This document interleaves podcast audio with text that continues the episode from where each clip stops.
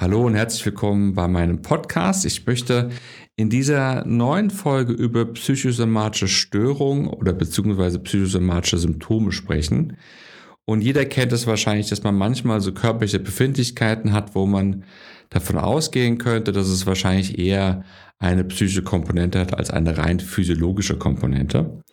Und ich habe immer wieder Ärzte, die Klienten zu mir schicken, wo man eben medizinisch schon alles Mögliche getan hat und nicht wirklich eine Besserung erreichen konnte und man dann einfach versucht herauszufinden, ob es psychische Komponenten gibt, die eben dafür sorgen, dass verschiedene Symptome auftreten.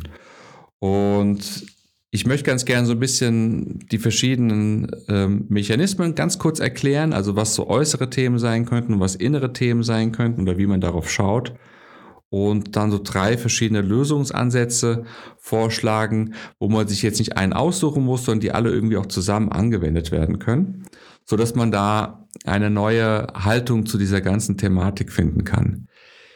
Die psychosomatischen Störungen, wenn du davon betroffen sein solltest, ist es oft so, dass es irgendwie Themen sind mit der Haut oder auch Themen sind mit dem, mit dem Magen, mit Bauchschmerzen. Kann auch sein, dass es vor allem auch eher so das Hypochondrische reingeht, dass also unheimlich viele Sorgen kommen, an einer unheilbaren Krankheit erkrankt zu sein, obwohl es dafür eigentlich medizinisch jetzt erstmal keine Erklärung gibt und so ein inneres Widerstreben da ist, das wirklich zu akzeptieren und zu glauben, so dass eigentlich so eine Angst kommt und die Klienten oft an der Angst auch wirklich festhalten. Also dass sie nicht wirklich überzeugbar sind, dass da alles in Ordnung ist und diese Angst irgendwie scheinbar, das scheint so, so stark da sein will, dass die Klienten im Äußeren ganz viel tun und es irgendwie nicht so richtig weggeht. Ja. Und dann sind wir auch schon gleich so ein bisschen beim, bei dem eigentlichen Lösungsansatz. Ähm, es ist natürlich wichtig, die äußeren Faktoren sich wirklich auch genau anzuschauen und auch vollständig anzuschauen. Also gibt es extrem viel Stress bei der Arbeit oder bei der Familie in der Beziehung? Weil wenn das so ist, dann ist natürlich das ganze System permanent in einem Stressmodus, in einem Überlebensmodus und man weiß mittlerweile zu 100 Prozent, dass Stress körperliche Symptomatiken hervorruft und die können sich halt eben so zeigen, dass dann Bauchschmerzen entstehen, die Haut reagiert oder auch Panikattacken aufkommen. Also Überforderung und Stress wäre etwas, was man im Äußeren ganz genau erkennen muss und sich eingestehen muss, dass man wahrscheinlich doch nicht so resistent gegen Stress ist, wie man glaubte, beziehungsweise man ist es auch eine Zeit lang, aber es kommt einfach irgendwann der Punkt, wo der Körper dann so ein bisschen signalisiert, ey, ist es hier immer noch so ein Überlebenskampf? Und wenn ja, das, das können wir so nicht machen, da musst du dich jetzt zurückziehen. Also man könnte das so evolutionär so ein bisschen damit begründen, wenn wir früher raus sind und gingen auf die Jagd, also vor allem jetzt Männer, aber auch Frauen, wenn wir funktionieren mussten, dann war es natürlich notwendig, dass man diese körperlichen Symptome auch irgendwie wegdrücken kann. Aber wenn man quasi permanent im Überlebenskampf ist, also wenn das Unterbewusstsein das, das denkt aufgrund der äußeren Signale, dann ist es einfach notwendig, dass dann irgendwann der Körper reagiert und einen so ein bisschen rausholt und guckt und bremst dass man da entsprechend auch wieder aus diesem Überlebenskampf wieder zurückfindet in eine Normalität. Das ist einfach eine ganz natürliche Reaktion. Die Tiere bauen ihren Stress einfach direkt unmittelbar ab, indem sie dann rennen oder sich schütteln und irgendwelche Töne, Geräusche machen. Kleine Kinder machen das auch. Aber wir Erwachsene gehen da halt einfach so, so drüber. Und das ist halt Thema mit den äußeren Faktoren. Aber ich denke, da bist du wahrscheinlich schon ganz gut äh, in Kontakt mit und das ist ja dann ganz individuell, je nach Lebenssituation, ob man daran was ändern kann, wie man das macht, wie man das will. Das, was mir wichtig ist, sind vor allem die inneren Themen. Und wenn man dann ins Innere geht, dann ist es ja so, dass bei diesen ganzen psychosomatischen Symptomen es mit sehr hoher Wahrscheinlichkeit so ist, dass da immer irgendwie auch ein Gefühl ist, was weggedrückt wird. So, also in der ganzen Seinsweise während des Tages. Jetzt natürlich nicht, wahrscheinlich nicht permanent, aber immer mal wieder.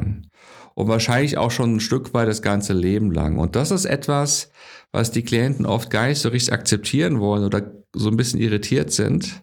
Und da könntest du diese ganze Symptomatik mit diesen körperlichen Symptomen dafür nutzen, zu erforschen, welches Grundgefühl in dir vorhanden ist, was du irgendwie wegdrückst und wenn es dir gelingt, das irgendwie so ein bisschen mehr da sein zu lassen, es ist oft ein Grundgefühl von Angst und dann geht es darum, in, mit was steht es so ein bisschen in Verbindung.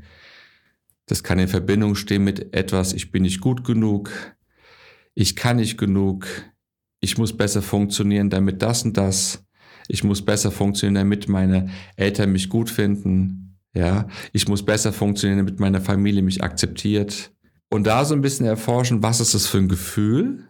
Und was könnte da so für eine, ja, für eine Logik dahinter stecken, wofür das Gefühl steht. Weil wenn du das erforschst, dann ist es so, dass mehr Bewusstsein in diese Thematik investiert wird und das Unterbewusstsein kriegt das Signal, okay, das will gesehen werden oder es kann jetzt gesehen werden und es zeigt sich mehr. Und das mehr zeigen über die Aufmerksamkeit ist dann eine Alternative zu dem Zeigen über die körperlichen Symptome, Bauchschmerzen, Hauterkrankungen und so weiter. Okay? Also Bewusstsein in das stecken, was da innerlich geschieht und da ist der erste Ansatz immer das Gefühl, weil das zu erforschen das sofort auch das Gefühl selber löst. Und wenn man dabei eine längere Zeit bleibt, dann kommen auch neue Gedanken und somit auch neue Erkenntnisse, wofür das Gefühl eigentlich steht. Das wären so die inneren Themen, die dir helfen, das so auch ein bisschen mehr zu heilen und dann ein besseres Verständnis für zu entwickeln und sich nicht mehr so hilflos zu fühlen.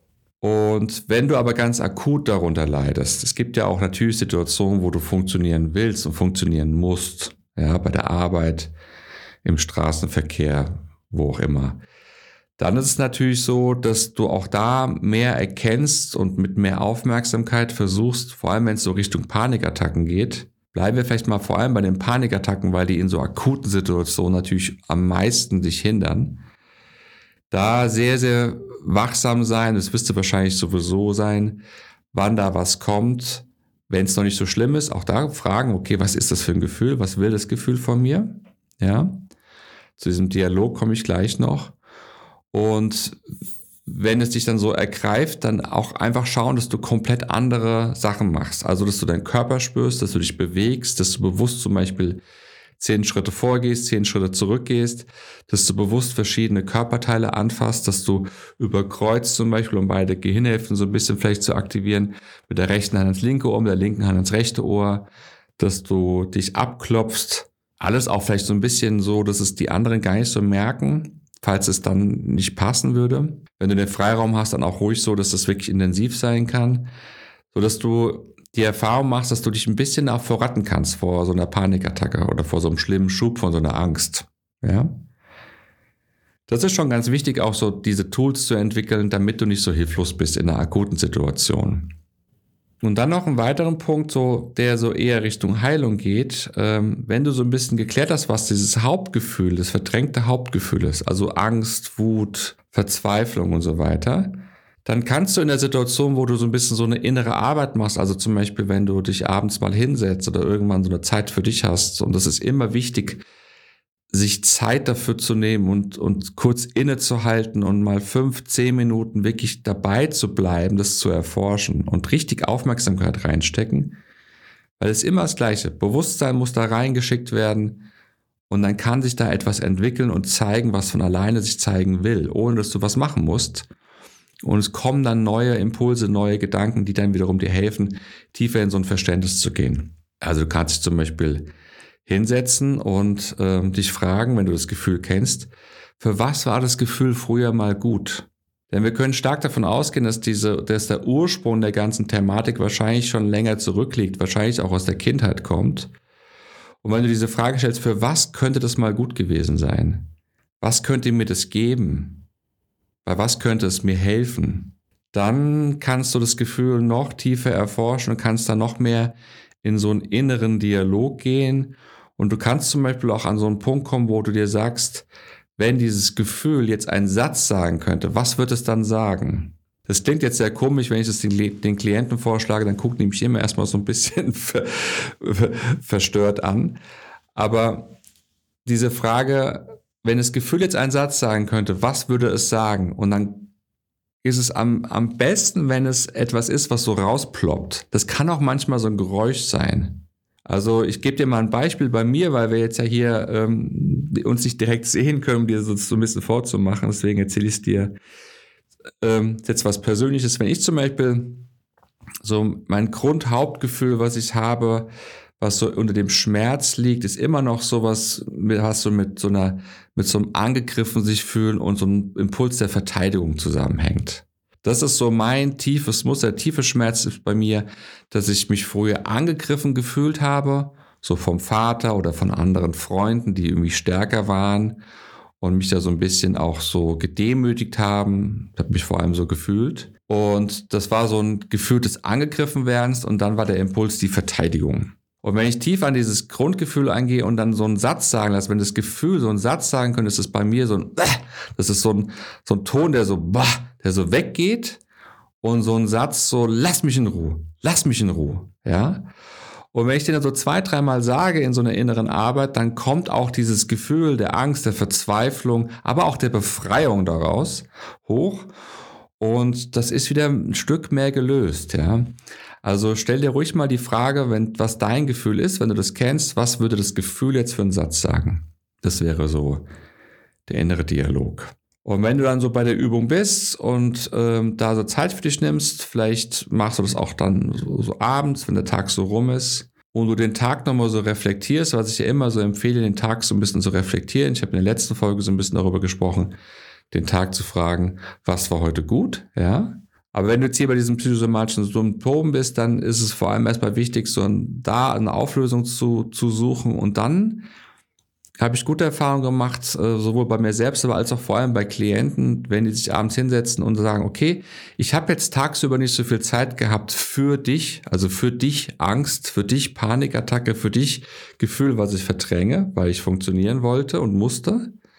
Aber jetzt bin ich für dich da. Und dann kann es auch so eine Haltung sein, vor allem wenn es in so eine Angst geht, zu sterben, dass da was sein könnte oder eine Panikattacke, kann es so eine Haltung sein, okay, komm her, was willst du von mir? Da kann auch so eine gewisse aggressive Energie, kann da vielleicht auch sogar helfen, ja, so eine Stärke. Und so, okay, wenn du jetzt da sein willst, dann mach jetzt auch mal das, was du machen willst. Jetzt kann es sein, dass du so tief in der Angst bist, dass es dir nicht gelingt. Ist okay, dann wäre es so, okay, einfach nur fühlen. Also guck so ein bisschen, ob du den Mut aufbringen kannst und es willst, dich dem zu stellen. Und nur dann, wenn es in dir wirklich so ein Impuls auch ist, das ist dann oft irgendwann so eine Verzweiflung, wenn man gar nicht mehr anders kann, dann kommt so, okay, dann, dann, dann mach halt mit mir, was du willst. So. Also wenn du an der Stelle bist, das ist dann ideal, weil dann kannst du dem, dem Gefühl sagen, was willst du von mir? Dann mach halt jetzt auch mal, was du machen willst. Und dann schauen, was passiert. Wahrscheinlich passiert relativ wenig. Ja, oder auch doch. Wenn es gut ist, passiert sogar, passiert sogar was. Nur das Gefühl zeigt sich und du kannst es ausfüllen, ohne was damit zu tun. Das wäre ein Ideal. Und als letztes, das ist jetzt so ein bisschen so ein kleiner Schwenk in die Spiritualität. Falls dich nicht, das dich nicht interessiert, dann wäre die Folge jetzt für dich quasi zu Ende. Aber falls du so ein bisschen neugierig bist, dann möchte ich dir ganz gerne mal etwas erzählen zu einem, ähm, zu einem spirituellen Lehrer und der Verbindung zu einer Panikattacke. So der bedeutungsvollste spirituelle Lehrer in, ich sag mal, unserer Zeit, also mit unserer Zeit meine ich so in den letzten 100, 150 Jahren, das war Ramana Maharshi aus Indien. Der lebte von 1879 bis 1950.